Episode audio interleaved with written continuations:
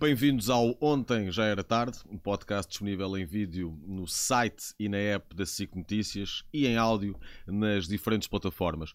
E hoje temos alguém como convidado cujo nome se confunde com a própria Liga Europa eh, e que tem no seu currículo mais conquistas na Liga Europa do que muitos clubes têm a nível de todos os títulos europeus.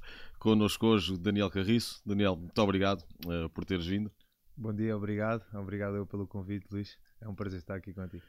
Olha, eu queria começar uh, aqui pelo fim, uh, ao fim e ao cabo. Fazemos aqui isto um bocadinho ao contrário. Tu deixaste de jogar não há muito tempo, estavas na altura com, com 34 anos, uh, e isto numa fase em que nós vemos alguns jogadores com a tendência cada vez mais para prolongar as suas carreiras. Temos aí os casos do Ronaldo e do Pepe logo à cabeça. O que é que te levou a decidir parar de jogar aos 34 anos? Foi o corpo que começou a, a dar sinais?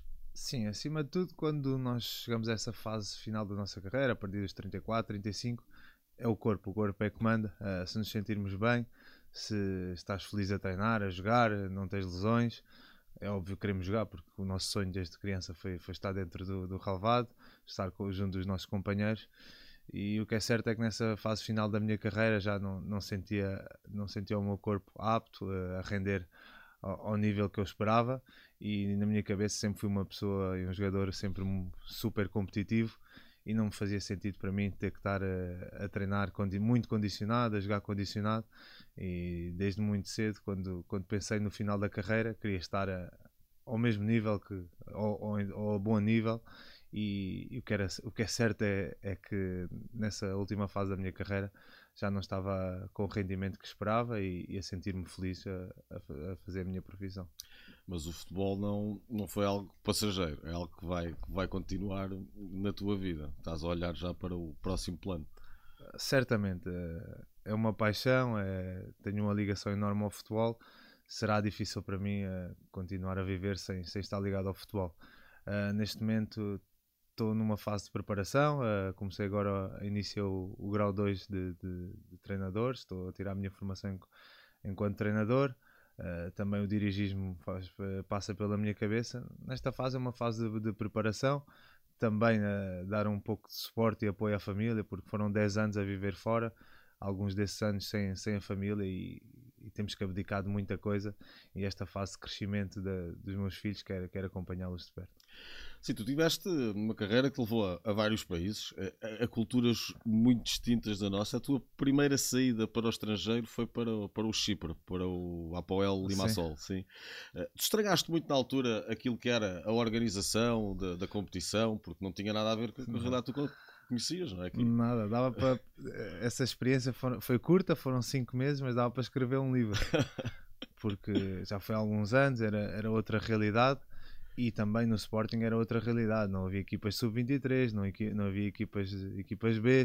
Recordo-me que eu era júnior de segundo ano e, e no ano seguinte tive para fazer a pré-época, mas na altura era o Mr. Paulo Bento e decidimos que, que o melhor seria eu ser emprestado.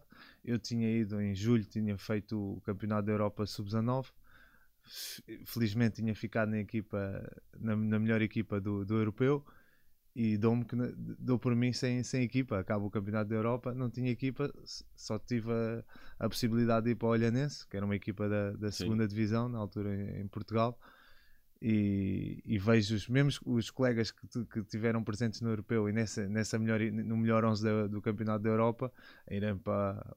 Recordo-me que era o Socrates, que foi para o Milan, o Central o Mitroglou foi, foi também para um grande Europa e eu, não, sem menosprezar o Olhanense, que, que é um clube onde eu, eu gostei de lá estar, mas é um clube de menor dimensão, não, não tem nada a ver. Portanto, eram outros tempos. Uh, hoje em dia, felizmente, os, os, jogadores da formação do Sporting têm essa, essa facilidade de, de poder, poder evoluir e, e dar esse logo passos mais à frente, subirem para, para o Sub-23, para a equipa B. Na altura não era assim.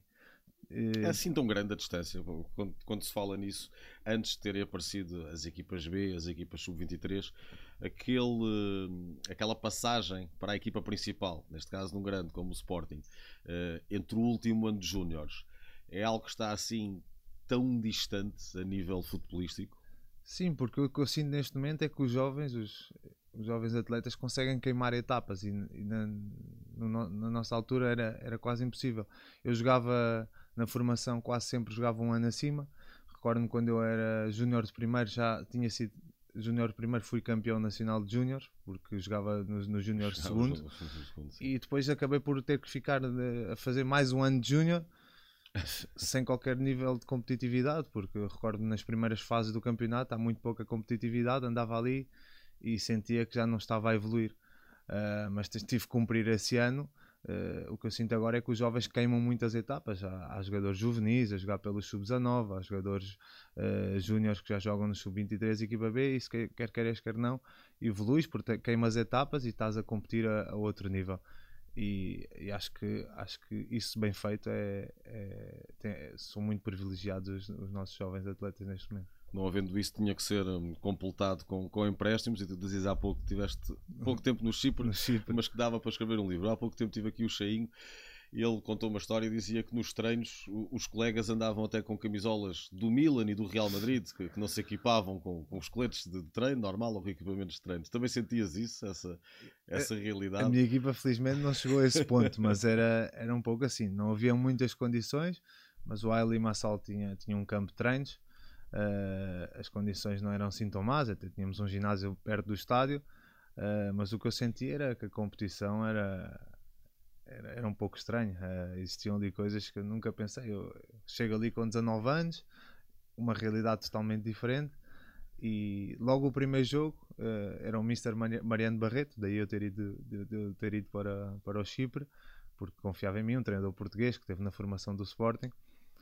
E o primeiro jogo Uh, Recordo-me passar a bola para o, para o guarda-redes. Estávamos a defrontar a equipa, uma equipa cipriota, já não me recordo o nome, mas sei que o, o avançado era o Ian Kauskas. O Ian, Ian Kauskas, no, no Porto. Jogou no Porto e passou o Benfica. Exatamente. O Ian Kauskas vai a pressionar o guarda-redes. O mais normal é que o guarda-redes bata na frente, saltamos linhas. Não, o guarda-redes, com toda a calma do mundo, faz a finta ao Ian Kauskas e Ian Kauskas passa a primeira vez. Eu sei, muito bem, este guarda-redes, da confiança a seguir, em vez de bater na frente outra vez, Ian Kauskas vem a pressionar outra vez e ele puxa outra vez a bola, faz a finta e Ian Kauskas passa outra vez. E eu, já chega agora, dá uma bola, passa, bate na frente. Não é? Ele vai à terceira, o Ian Kauskas vai a pressionar e ele dá outra vez a mesma história. O Ian Kauskas rouba a bola, já, claro já que deu um gol. Eu não percebi o porquê, mas uh, ali havia a, a competição Achas que havia ali, havia ali alguma coisa por Havia ali coisas eh, Falava-se muito na altura das, match fixing. É, jogos combinados, é, apostas. não, não dá para para provar, porque acho que isso nunca foi provado, mas tenho a certeza que alguma coisa havia, porque isso não é normal. tanto que hoje em dia fala-se muito nisso. quando eu estava na La Liga, os, os, próprios, os próprios representantes da La Liga vinham reunir-se connosco 3 em 3 meses, 6 em 6 meses, a demonstrar vídeos com, com, com esse com, tipo com de jogadas e situações idênticas onde se desconfia e depois acabam por demonstrar e há, há atletas hoje em dia, cada vez fala-se mais que acabam por ir, por ir presos e ser condenados. Depois disso, dessa experiência, uh, regressas ao, ao, Sporting e aí vais começando a, a conquistar uh, o teu espaço uh, rumo à, à titularidade. como é que são esses primeiros tempos no Sporting quando tu percebes, ok, realmente pode ser agora, desta vez, eu consigo ter aqui um lugar. Eu sei que tu, na altura, ainda muito jovem, beneficias ali também de um jogo em que entras, uma situação especial, que é mesmo assim no futebol, tinhas sim, ali um ou dois lesionados claro, e é, é, é, assim, é assim que funciona. E depois, a partir daí, o que é certo é que não sais mais ficas de pedra e cal. Sim, recordo-me na altura, faço a pré-temporada com o Mr. Bento, uh, acabou por me correr bem e fico como quarto central. Uh, na altura era o teu companheiro de. O Caneira. O, o Marco também estava a fazer de central, o, o Tonel e o Polga. Uh, foi um jogo em Passos Ferreiras onde o Tonel acaba por ser lesionado e o azar de uns é a sorte de outros. E a partir daí joguei, joguei esses 20 minutos, creio eu, e, e desde aí nunca mais, nunca mais saí. E, e fiquei muito, na altura fiquei super feliz porque era um sonho de, de, criança, desde os meus 10 anos que entrei no Sporting e ambicionava chegar à equipa principal. Conquistas títulos importantes, até com, o Paulo Bento, que era um treinador que também já, já conhecias da, da formação. Como é que era o Sporting eh, no teu tempo, até olhando hoje para aquilo que é o clube, embora não estejas lá dentro, mas, mas há, há modificações, há diferenças, porque era um Sporting que fazia essa aposta na formação, percebia-se que tinha a capacidade de lutar por títulos e ganhou alguns títulos, mas depois para o campeonato, por isto ou por aquilo, faltava sempre alguma Sim. coisa. Nesse, nesse primeiro ano tivemos muito perto, tivemos até ao final, uh, as últimas jornadas a lutar com, com o Futebol Clube do Porto foi um foi dos, dos, melhores anos, porque ao fim e ao cabo foi o ano onde tivemos mais perto do, do título que, que, no Sporting se exige, que é o título de campeão nacional. Uh, era um momento onde havia mais estabilidade, havia ali uma mescla de jogadores experientes com, com, com jovens da formação com, com qualidade e as coisas pareciam estar estáveis. Com o Mr. Paulo Bento acho que foi o momento mais, mais estável que vivi no Sporting. Depois, a partir daí, uh, as coisas descambaram um bocado, uh, com mudança de treinadores, mudança de, de, dirigentes, e quando a estrutura não está estável, uh, é muito difícil que, que, haja sucesso. Pois tu acabaste por passar depois também por isso, com direções a, a, a caírem, quase como se fossem equipas não, técnicas, era, não é? é? Acabavas por ser quase uma rotina. Eram 3, 4 meses de dirigentes a caírem, eh, treinadores a caírem, e é, e é muito complicado. Uh, depois, quem, quem, pagas a fatura, porque nós somos as, eh, os jogadores, somos, somos a imagem e, tínhamos que dar a cara por momentos mais difíceis, mas muitas das vezes. Eh, às vezes sem saber bem pelo quê. Às não vezes é? não saber porquê, porque é que as coisas não funcionavam, ainda para mais atletas jovens que, que estão a começar e não sabes bem o porquê, porque é que estamos a viver aquela situação. E, mas o que é certo é que foi uma grande aprendizagem para mim, uh, porque depois nos passos que dei na minha carreira foi quase como aprender muito rápido tudo e estar preparado para todas as adversidades que se pode viver no futebol. Como é que surge depois a, a oportunidade de, de saíres do Sporting? Uh, derivado desses momentos conturbados, acabei por nunca renovar. Uh, estava em final de contrato no, no, último ano, depois daquela, daquela campanha que tivemos quase a chegar à final na, na Liga Europa. Chegámos às meias finais com Chegámos o Bilbao. Chegámos às meias finais com o Bilbao Sim. e fomos eliminados no último minuto. Uh, Recordo-me que o Sevilha nesse ano já, já tinha sondado e estava, estava atrás de mim. O Sporting acabou por não aceitar que eu saísse no final da época. Entrei o último ano de contrato e, e começámos a época, outra vez com muitas alterações, uh, mudanças de treinador. Uh, quando saí, acho que era o Verkauten que estava como treinador. Chegou a dezembro, estava, estava já, era, já era o segundo ou terceiro. Sim, não, não é da época. época. Começámos com o Joaldo Ferreira, sim, também sim, sim. Uh, e chegámos a dezembro, janeiro, eu estava muito cansado da situação. Uh, apareceu o Reading na altura, da Premier League, e eu sabia que ia ser complicado porque o Reading já não estava numa situação fácil em dezembro para, para manter, ainda para mais uma, uma equipa de menor dimensão em Inglaterra. Mas queria viver essa experiência e, acima de tudo, queria, queria sair porque tinha chegado. Uh, acho que tinha fechado um ciclo e, e queria sair e abrir portas a um, a um novo caminho na minha carreira e acabei por ir para o Reading em, em janeiro.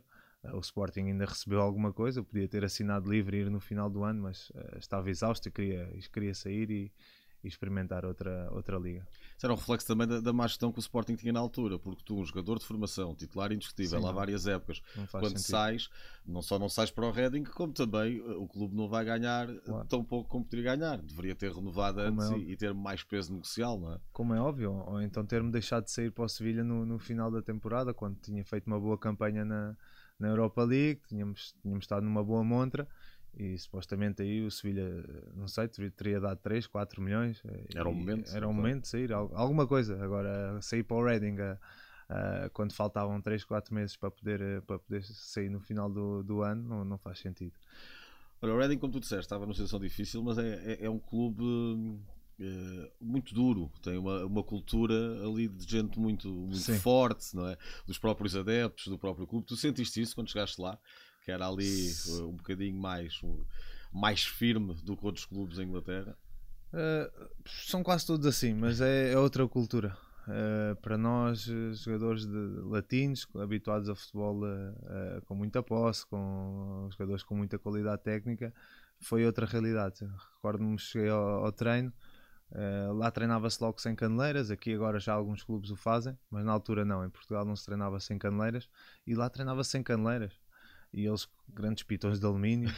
Uh, recordo-me primeiro treino, primeiros 5 minutos, estamos a fazer um meinho, uma posse de bola e recebo logo uma entrada a pé juntos na, na canela e ouço logo um grito Welcome to England.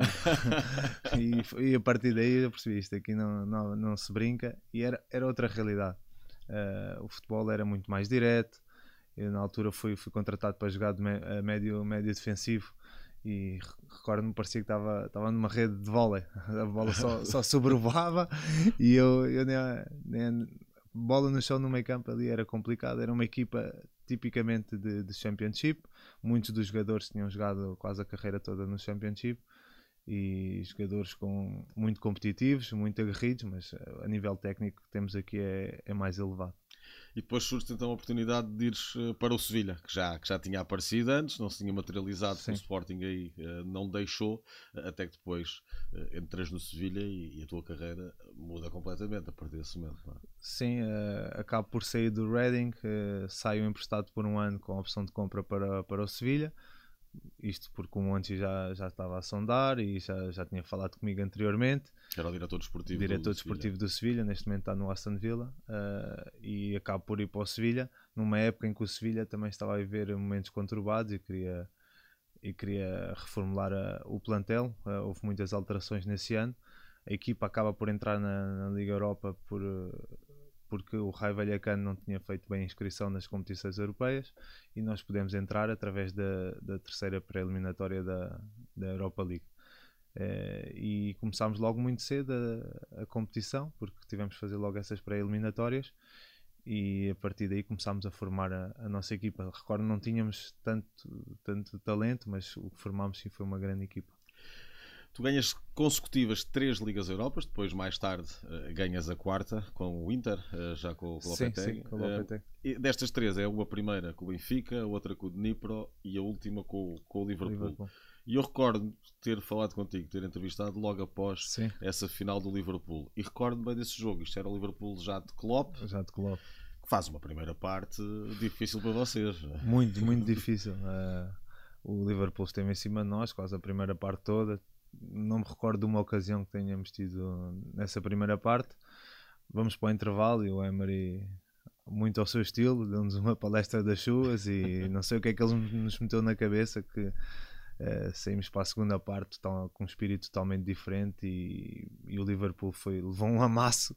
Uh, tivemos muitas ocasiões, acabámos por fazer três gols. O Liverpool ainda tentou no, nos últimos minutos, mas uh, a segunda parte foi totalmente nossa já, já não dava. A primeira uh, é com o Benfica, uh, fica histórica por aquilo que é a parte Sim. dos penaltis e, e, toda a polémica uh, à volta do Beto. Vocês, na altura, quando vão jogar com o Benfica, o Benfica faz a sua segunda final consecutiva. Tinha perdido com o Chelsea o ano anterior e era considerado favorito claro. em relação ao Sevilha, por causa até do, do, plantel que tinha, das soluções que tinha. Uh, no entanto, é aí que vocês começam a construir a vossa marca europeia uh, e, e, na Liga Europa para aquele jogo, para aquela final, como é que vocês eh, na altura encaravam o Benfica e o que é que pensavam que poderia acontecer ali, o que é que poderiam fazer? Eu tinha mais noção que, que, sobretudo os portugueses tinham essa ideia que, era, que o Benfica era super favorito. Uh, em Espanha não sentíamos tanto isso. Uh, só eu, o Beto, o Diogo Figueiras sentíamos isso porque ouvíamos mais as notícias que saíam aqui. Uh, mas o Benfica nessa altura tinha um plantel melhor que o nosso. Uh, Recordo-me que nós tínhamos tinha ali. Eliminado as Juventus. Tinha eliminado as Juventus finais, nas meias finais. Uh, Recordo-me que nós tínhamos ali 12, 13, 14 bons jogadores que normalmente eram os mais utilizados, mas depois o plantel não era assim tão extenso e tão, com tanta qualidade quanto isso. Uh, mas essa final uh, foi uma final de luta, de, de deixámos a, a pele em campo. O Benfica acabou por ter algumas mais ocasiões que nós, mas que nós queríamos levar a final até onde desce e acabou por ser nos penaltis que levámos de vencida o Benfica. É nessa, nessa final que também corre o mundo uh, uma imagem tua uh, de celebração com, com, com o Rakitic é que depois aquilo acabou por dar uma, uma polémica desmedida até para a situação. É? Ah, sim, acho também pelo contexto em si. Então, eu estava a defrontar o Benfica, aqui em Portugal falou-se muito, muito disso. Uh, não foi o caso inédito, já houve mais casos. E sim, Maradona, mas, mas, se me perguntar se eu me recordo do momento, não, só em vídeo. Porque ao fim de 120 minutos uh, a viver uh, tantas emoções e com o desgaste, depois os penaltis, no momento da celebração não me recordo de nada. Ali em Espanha temos o hábito de cumprimentar com o beijinho na cara. Sim. chegámos ao balneário, é um, é um beijinho na cara, cumprimentar. E ali deve ter surgido esse momento, que é vais a dar um beijinho na cara e quando rodas a cara, só que, só que nas imagens aquilo parece mesmo. Parece mesmo. Parece um, um vídeo, um, um filme, gravado mesmo para um filme de, de romance. É verdade. O Rakitic foi dos jogadores mais talentosos que tu tiveste como, como colega da equipa? Sem dúvida, ainda ontem demonstrou isso mesmo. Fez um, um gol fantástico contra o, contra o Betis, quando o Sevilha não estava mas estava a viver um grande momento num derby e não vive um grande momento em, no campeonato na Liga Espanhola e o Rakitic mais uma vez eh, demonstrou toda a qualidade que tem e foi sem dúvida um dos, um dos companheiros que, que, já joguei com mais qualidade. Tu em Espanha apanhas uma fase dourada da La Liga, uh, tens o Real de Ronaldo, Barça de Messi. Incrível. Quem é que eram assim, os, os jogadores que tu defrontaste nessa altura mais complicados, mais talentosos, aqueles que tu olhavas e que quase te sentias adepto dentro do próprio jogo. Né? Foi realmente uma fase de ouro em, em Espanha. Uh, ainda ontem comentava com o meu filho, estava a ver o, o Barça e disse: uh, Oxalá que, que eu tivesse apanhado este Barça. Não é desprezar hoje em dia os jogadores do Barcelona, mas, mas é na, altura, na altura era, era uma loucura. Tínhamos, tínhamos Xavi, Iniesta, depois na frente tínhamos Neymar, Messi e Soares muitas das vezes, já não estando a correr bem o jogo, se eles marcassem primeiro, tinhas que assumir marcação individual atrás, ao meio homem, ficares com Messi, Soares e, e, Neymar, os três abertos, e estar 3 para 3 quando a nossa equipa está a atacar não é fácil. E muitas das vezes era o que acontecia. Depois, quando enfrentávamos o Real Madrid, a mesma coisa. Uh, Cristiano, Bale, Bale, Bale a voar na altura e Benzema, Benzema, e Maria também por trás, muitas das vezes. Era, era realmente complicado hoje em dia continuas a ter muita qualidade na Liga Espanhola, mas creio que foi a época dourada de, em Espanha. Essa parte, achas que é só na Liga Espanhola ou de certa forma isso vê-se no futebol no seu geral? Ou seja, continua a haver jogadores de muito talento eh, mas parece, em comparação com outras épocas, eh, que há menos quantidade de talento, eh, porque essas equipas, falamos aqui do Barça, falamos do Real, falamos do Sevilha, falamos do Valência, que também tinha uma equipa forte, e podemos depois multiplicar isto pelas equipas de Inglaterra, Alemanha, França. Tu achas que hoje em dia há, o talento está mais fechado, está mais preso, está mais dentro de uma caixa? Eu acho que sim. Eu acho que cada vez mais os jogadores, desde tenra idade, começam a ser robotizados. É aquela. Os treinadores incutem mais a níveis táticos, logo desde infantis, escolinhas, e cada vez menos vai ver o. Existe o futebol de rua, as crianças Sim. hoje em dia não jogam na rua, tirando a África, Brasil, países menos desenvolvidos, as crianças não jogam na rua. E esse talento vem da rua, vem de jogar, dá, dá liberdade, né? dá liberdade, o imprevisto, jogar esse futebol de, de rua, o futebol de caia, como se diz em Espanha, que te dá, que te dá essa essa liberdade de expressar o teu talento, evoluir. E muitas das vezes as crianças hoje em dia praticamente só jogam futebol no contexto de treino, no contexto de, de ter indicações de, dos treinadores, muito, muito a nível tático, começam a, a ficar, ficar sem fantasia. Sem fantasia, perdem, perdem a liberdade. Uh, não sei como é que vamos, vamos uh, criar outra vez esse contexto de, de futebol de rua, porque é, é difícil, sobretudo nestes países desenvolvidos como na Europa. Uh, mas eu acho que cada vez mais isto vai acontecer. Vamos perder talento. Tens algum ainda, por exemplo, o Real Madrid, os jogadores mais talentosos e com mais uh, com essa Brasil. fantasia são, são do Sim. Brasil. Uh, tens agora no, no Barcelona o, o Rafinha, tens, é, tem que ser extremos brasileiros, tens o Yamal que é, é, espanhol mas vem de origem marroquina. Não, não sei por onde é que vamos caminhar para, para continuar a ter esse talento, vamos ter que fazer alguma coisa. Tu, por exemplo, na tua formação, quando estavas no Sporting, além do tempo que passavas no, no Sporting a treinar, jogavas muito na rua?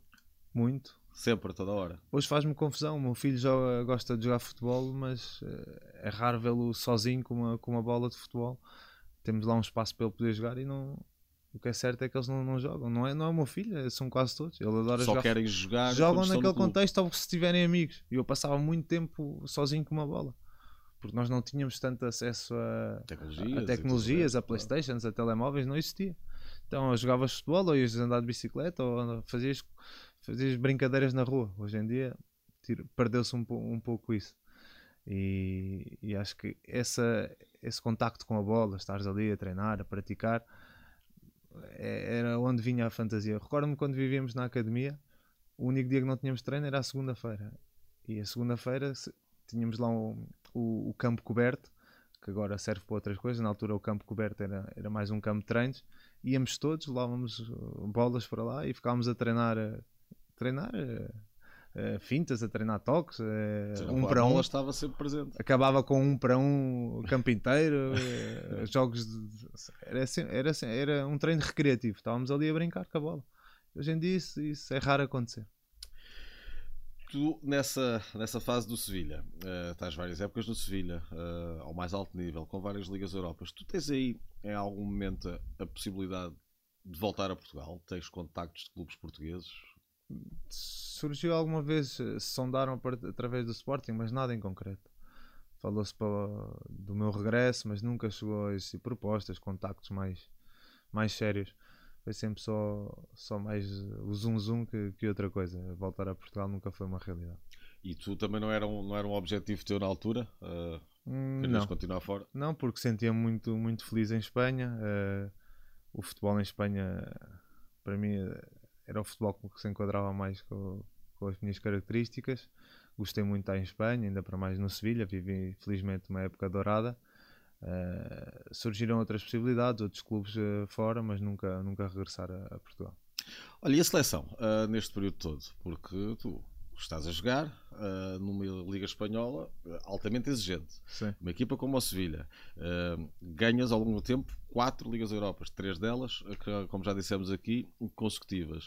Uh, mas depois na seleção não tiveste muitas oportunidades, como se calhar justificaria Sim. todo o percurso que estavas a ter. não é? Sim, é, é um facto. Uh, nos primeiros anos, quando ganhei as duas, duas três seguidas, foi, o, foi com o Mr. Paulo Bento no primeiro, primeiro ano, creio que no segundo também.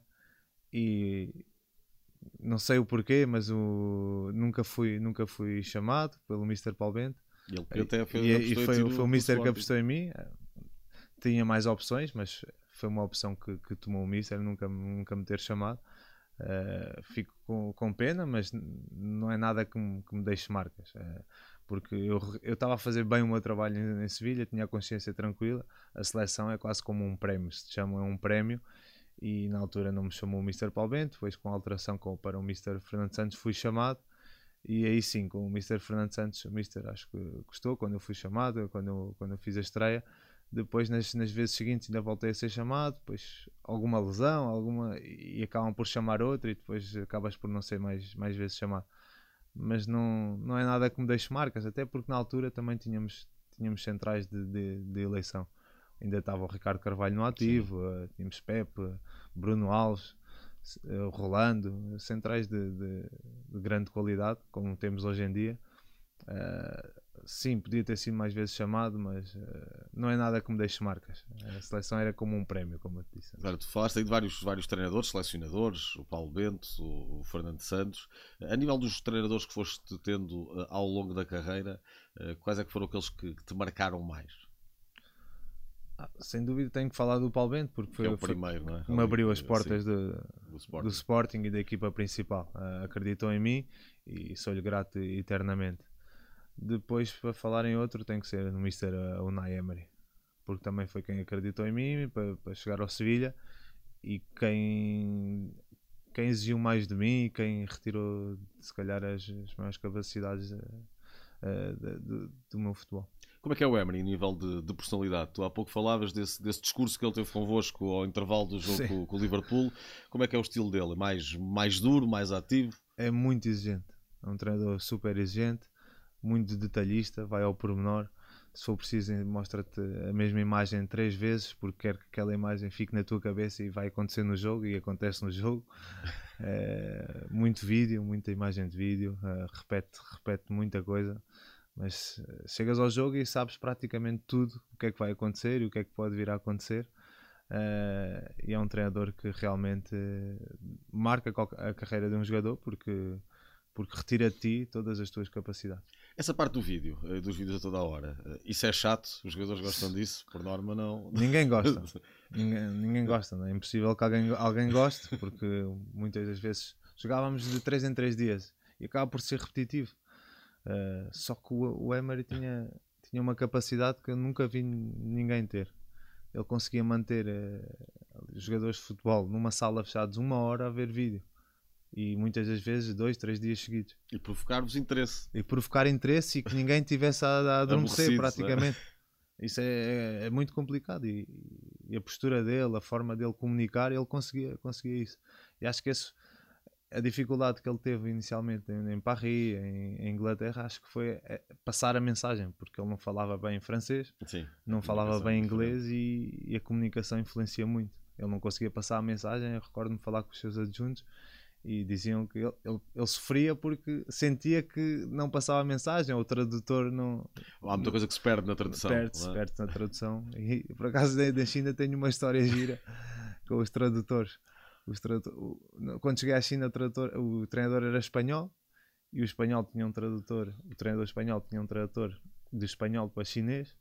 Só que tinha colegas meus estrangeiros que eram franceses ou ingleses, franceses que falavam inglês e o que é que acontecia? Tínhamos outro treinador, outro tradutor que era inglês. Ou seja, o treinador falava espanhol, o tradutor traduzia de espanhol para chinês e o tradutor, o tradutor chinês traduzia de, de, chinês para inglês. E quando chegava a mensagem em inglês era outra, era, era outra coisa totalmente diferente. Eu deixava, eu deixava fluir porque não dava para corrigir tudo.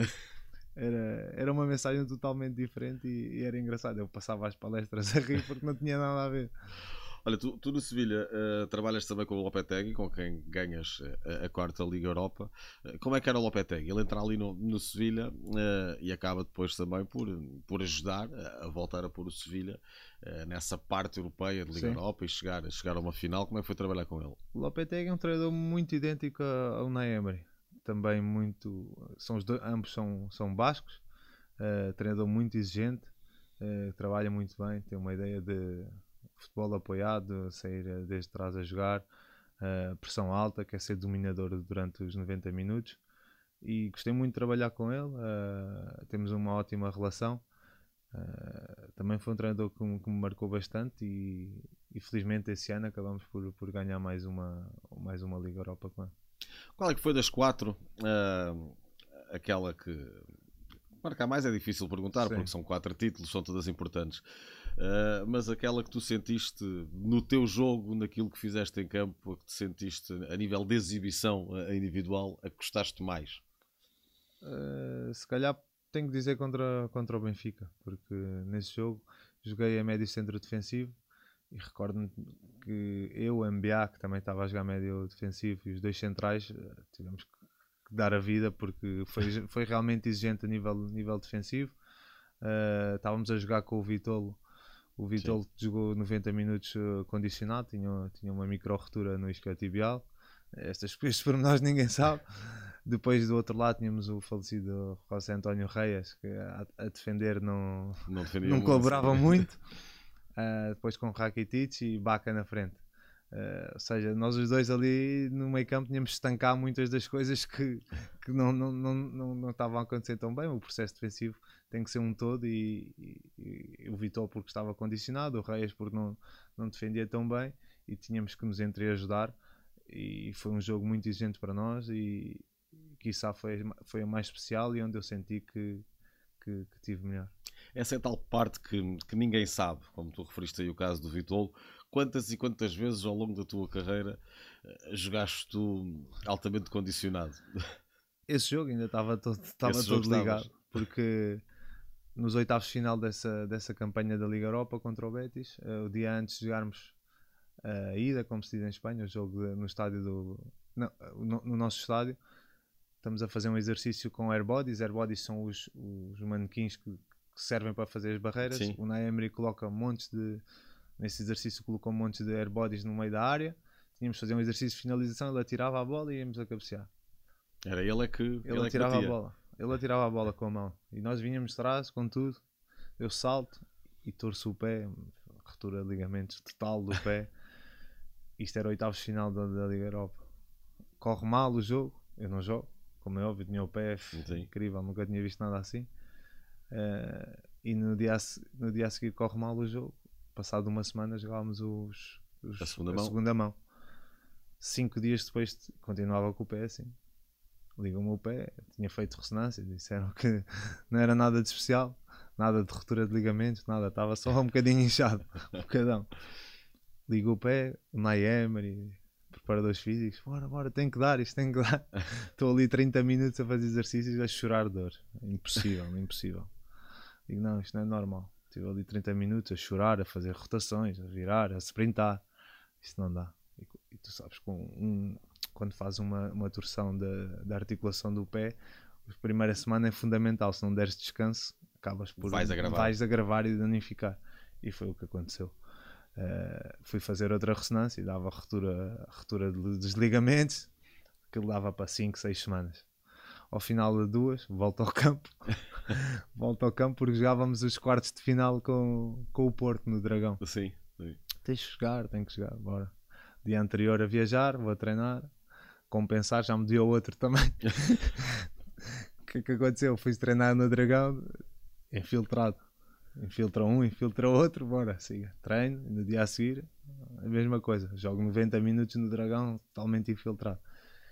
Isso foi uma das maiores mazelas que tive no futebol, foi, foi o pé, porque o pé condicionou muito. Uh, depois continuei a jogar, uh, faço o resto da campanha sempre a jogar uh, Pois, todo é, ligado. É a fase decisiva. Pois era, claro. isto, era, isto era final de março, abril. Os últimos dois meses tinha que jogar. A jogar quartos de final, meias finais, final. Jogo, jogo sempre ligado até ao fim. Recordo-me que na final, 120 minutos, o pé cada, já cada vez doía mais. E são os penaltis. Eu era o sexto a bater o penalti.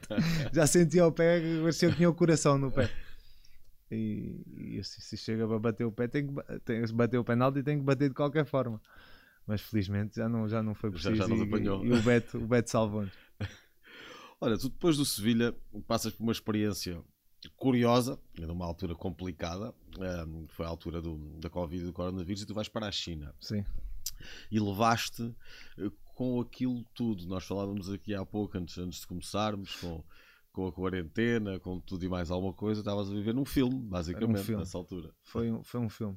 As pessoas chamavam-me maluco, mas eu não.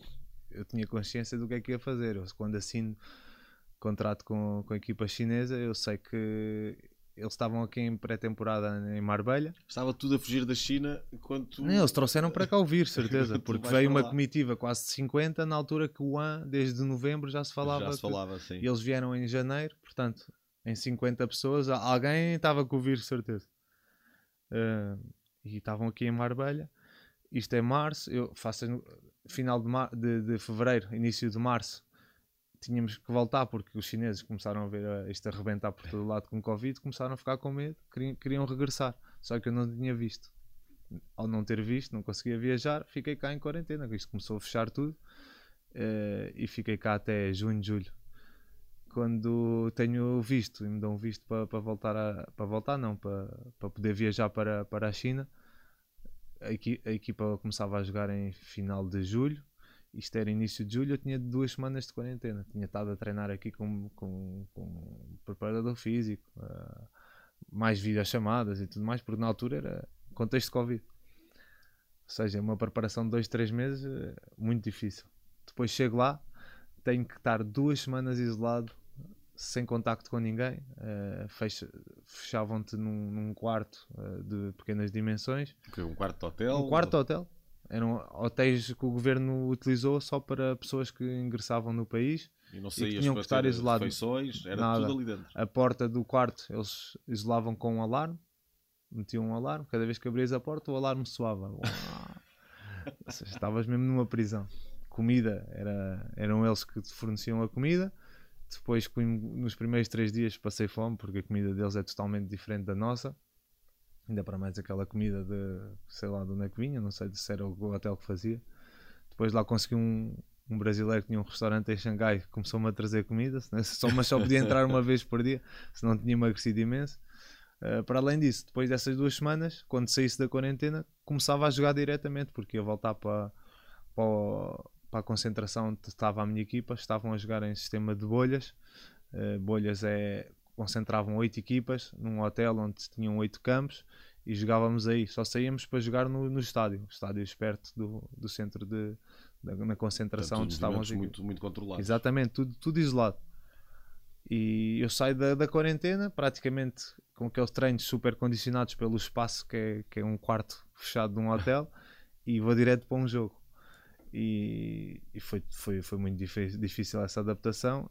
E esses três meses que vieram depois estar ali isolado, não saímos dali para lado nenhum, sempre as mesmas pessoas, só os chineses e, e os jogadores estrangeiros da minha equipa. Tu lá nunca acabaste por ter qualquer hipótese de vida social, porque apanhas tudo isso. muito pouco, muito pouco. Nesse ano, nesse ano que no ano 2020 tivemos esses três meses, tivemos agosto, setembro, outubro, saio, saio do para, para conhecer um pouco do que é a cultura da China em outubro e temos ali uma semana, uma, uma semana de, de, de liberdade, digamos assim, onde pude conhecer um pouco Xangai, e, mas fazer muito pouco, pouca coisa, porque foi só uma semana e voltam-nos a concentrar mais um mês e meio, dois meses para terminar a, a liga, porque teve que jogar em, jogávamos três em três dias praticamente e tínhamos de terminar a liga e foi realmente muito duro porque eu digo era, era, o, era o Big Brother da, da China porque estávamos ali isolados e não podíamos ter contacto com, com mais ninguém. Pois que aquilo que se via aqui era que quando havia suspeitas eh, de um novo caso era uma coisa de filme, era tudo fechado, tudo, tudo bloqueado. Uh, se fosse um prédio inteiro, era um prédio inteiro, uma rua tudo. inteira. Ainda, ainda há bem pouco tempo. Isto, eles, eles mantiveram-se assim durante três anos e pouco. E, e, acho que eles começaram-se a abrir um pouco quando foi aquele caso que fecharam, isolaram totalmente um edifício. Uh, muitos edifícios estavam isolados, mas naquele em concreto acho que houve um incêndio e, sim, e recordo, ninguém foi lá, os bombeiros não queriam aceder lá dentro e, e houve, houve, uma tragédia, morreram algumas pessoas. E acho que a partir daí as pessoas revoltaram-se e, e, foi acho que foi o clique que eles, que eles tiveram para porque o mundo cá fora já desde 2021 aos poucos isto foi, foi abrindo, mas lá eles têm a mentalidade mais fechada, também sofreram muito porque foi lá onde começou mas eh, a sua mentalidade é totalmente fechada e demoraram um pouco, um pouco mais a abrir. O que é que te fez ir para a China naquela altura? Temos que ser sinceros, eh, a nível financeiro, eles, a única hipótese que têm de aliciar eh, jogadores que jogam nas melhores ligas era, era pagarem bem e, e eu não, não fugia à regra. Era, era um dos estrangeiros da minha equipa, os estrangeiros lá são os jogadores mais bem pagos. Tens limite de estrangeiros? Limite de estrangeiros. Na altura o limite eram, eram quatro estrangeiros por, por equipa e íamos para lá no contexto de poder ajudar os jogadores chineses a evoluir. Eles fizeram esse investimento com, com o intuito que, que as suas equipas e sobretudo a, a seleção chinesa pudesse, pudessem ter os jogadores muito mais evoluídos para poderem o sonho deles é, é jogar um campeonato do mundo. Mas isso não, Essa era não a ambição. funciona assim, não é? mas isso eles veem o futebol de outra maneira, por mais nós não somos isso, isso tem que começar na base, né? os claro. jogadores têm que evoluir desde, desde muito novos e, e por mais que tu leves os melhores jogadores, Cristiano, Messi, Neymar, é, não, é, não, não é possível que, que evoluam. É, o, o campeonato vai ficar mais competitivo, com mais qualidade, Uh, mas ao fim e ao cabo são quatro estrangeiros e, e sete, sete jogadores chineses. Se, é um os, pouco... se, os jogadores chineses não tiverem qualidade, por mais que. os, tu... outros, os outros são exatamente, absorvidos exatamente. É, é um pouco o que está a acontecer com, com o projeto saudita, uh, embora esse pareça que, que venha com, com um bocadinho mais e também tem outra, tem um, o limite de estrangeiros é mais é, é maior, é, maior. E, é maior e queres querer que não, quando tens mais jogadores estrangeiros em campo, se bem que o jogador saudita sempre tem mais mais qualidade a, a nível das seleções. A, seleção da Arábia Saudita uh, tem muito mais qualidade que a seleção chinesa.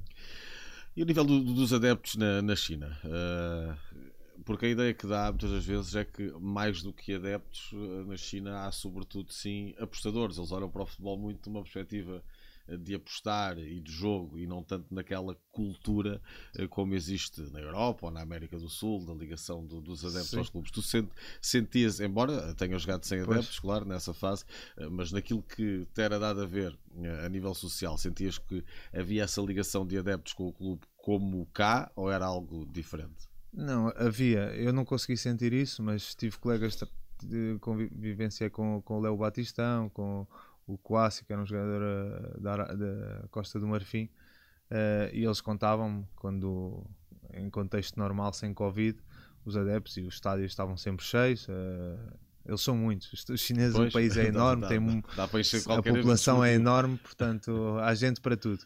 E os estádios estavam sempre cheios. Eles gostam, gostam de futebol. Uh, esse, a nível de apostas, não sei, não sei como é que funciona. Sei que os chineses gostam muito em qualquer casino, não chinês, uh, mas isso não te sei dizer porque não consegui vivenciar esse tipo de. Não tive tempo suficiente, nem, nem consegui viver, viver lá e jogar com estádios cheios, que era o que eu missionava, era sentir essa realidade do futebol chinês também. Isso tudo também fez com que tu depois acabasses por, por sair para, para a Almeria, porque apanhaste ali aquilo tudo: Sim. Os jogos sem público, outra cultura uh, uma limitação muito grande daquilo que tu podias estar à espera. Não é? Isto tudo e também por, por o país ainda continuar fechado e não poder eh, estar em contato com amigos, família, não estava privado de estar com os meus familiares, é muito difícil. Estás 6, 7 meses sem ver a tua família. Tu estavas lá sozinho. Sozinho, fosse, ninguém podia viajar, por mais que tentássemos. Uh, ainda tentei, mas depois no segundo ano que lá estive, quando voltei e regressei das férias, o período de quarentena foi maior, ampliaram para 21 dias. Para... Ou seja, mesma é, coisa, mesmo filme, outra vez num quarto. Mesma coisa, outra vez uh, tudo novo. Uh, só que eu já tinha vivido essa experiência, já fui munido de comida, com... já estava mais preparado. Só que se eu tivesse que levar a minha família para lá, teriam que vivenciar isso. Pois, isso é, para isso mim, é eu. Tudo, claro. eu tenho... tu passavas Vamos para a guerra agora com as crianças, não. claro. É... Como é que tu passavas o tempo? Chegavas ali e já não sabias o que é que havias de fazia, fazer. Fazia treinos bidiários, uh, já não sabia o que é que havia de fazer. Fazia treinos de manhã e à tarde, uh, depois no chuveiro passava meia hora, se fosse preciso, debaixo d'água, para passar o tempo. Séries, uh, ler, um, fazia de tudo, mas o tempo não passa. O tempo não passa quando estás assim isolado e sem contacto com ninguém, é muito, muito complicado. É mais hora de para o relógio e está Olhas para o relógio e continua igual. é difícil mesmo. Olha, o Almeria depois uh, acaba por ser o, último clube uh, da tua carreira. Uh, havia o que? Essa vontade de poderes regressar ao futebol espanhol, porque ao fim e ao cabo é onde tu acabas por passar mais tempo na tua carreira enquanto profissional de seguida, em Espanha e no Sevilha. Sim. não, havia essa vontade, mas surge também derivado a isso. Eu, eu acho que em contexto normal, sem Covid, eu teria ficado na China mais um ano, dois anos, não sei. Uh, mas derivado a estar isolado, sem família, sem amigos, era, era impensável eu continuar. Estávamos em agosto, o mercado aqui, aqui estava aberto. Surgiu os contactos com o João Gonçalves, que é o, diretor desportivo do, do Almeria, um diretor desportivo português. Sim. E começaram a surgir os contactos. Ele estava. queria muito que eu, que eu ingressasse no projeto Almeria. Eu, na altura, sou sincero, não fazia muito preferia se calhar talvez voltar a Portugal, não sei, por estar perto da família. Uh, mas ele insistiu muito. Uh, na China, na altura, o clube onde eu, que eu representava, o One, estava com alguns salários em atraso. Ou seja, o contexto todo ajudou para que, para que eu voltasse para a Almeria e saísse, saísse da China. Uh, o que é certo é que fui para a Almeria com o intuito também de levar a minha família. Uh, pensei que os meus filhos pudessem estar na escola online, não queria que eles fizessem transição outra vez para a escola espanhola, e, mas não consegui e fiquei outra vez sozinho em Almeria e, e, foi o mais difícil porque eu queria, voltando da China, queria estar outra vez em contato com a família e não pude. Tu basicamente só, só em Sevilha é que estiveste com a tua família. Exatamente. De resto, ao longo da tua Exatamente. carreira, eh, foi sempre sozinho. Esses últimos três anos foram, foram muito duros, daí eu estar-te a explicar ao início que nesta fase prefiro acompanhar as crianças, estar-me a preparar para, para o que possa vir aí no futebol, mas nesta fase quero dar esse acompanhamento, esse apoio para acompanhar esta fase que depois os anos passam e, e já, não há, nada, já a não há nada a fazer. Olha, entrando aqui na, na ponta final da nossa conversa, tu falaste nisso há pouco, estás a treinar o curso nível 2 de treinador, eh, portanto, queres Sim. deixar essa porta aberta. Uh, Vias também a poder fazer um cargo fora da parte de treino, um cargo mais Sim. diretivo, como diretor desportivo, por exemplo? Sim, vejo-me nesse, nesse tipo de cargo. Uh, surgiu ainda uma, já me surgiu uma, uma proposta, uma abordagem por parte de uma equipa da, da segunda liga em Portugal. Uh, seria um bom projeto, talvez noutra fase da, da minha vida, uh, mas derivado da minha vida. Para, Exatamente. Para longe. Uh, e decidi que, que, que, nesta fase não fazia sentido. Uh, quizá daqui a uns tempos faça sentido, mas neste momento não. Mas vejo-me nesse tipo, nesse tipo de cargos, diretor desportivo, dirigente desportivo e, e também associado. É, é, inevitável. Eu gosto do campo, gosto de, de, de treinar.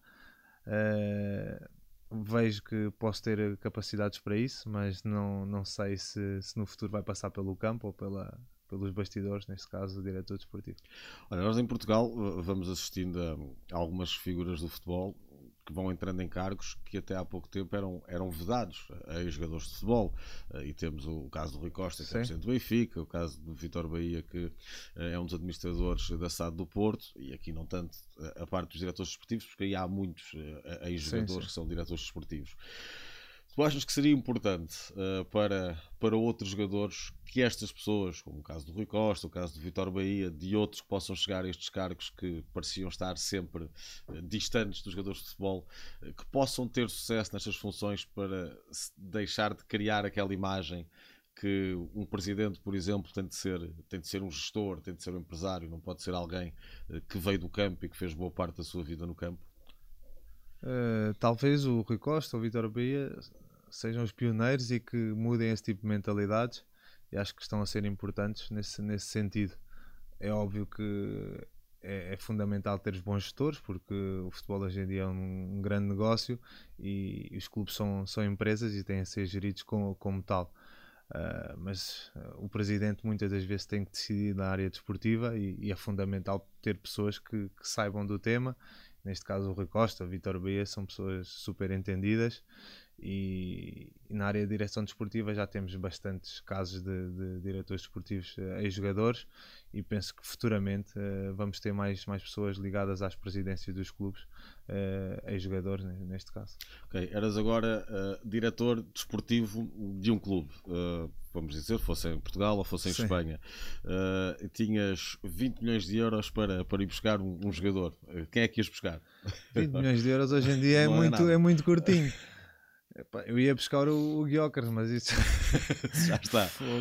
eu, eu era central e tenho pena dos defesas centrais neste momento estão a defrontar o Guiocas porque realmente é, é, muito exigente jogar contra ele. É, fisicamente é desconcertante, ele, é, é desconcertante e passa 90 minutos a correr e, a, e um defesa central o que, o que menos gosta é que te estejam a chatear bolas nas costas todo momento e, e ele procura muito isso para além disso, o, Choque é, é, um monstro e é realmente um, uma grande contratação do Sport. Qual é foi o ponto de lança mais complicado que apanhaste?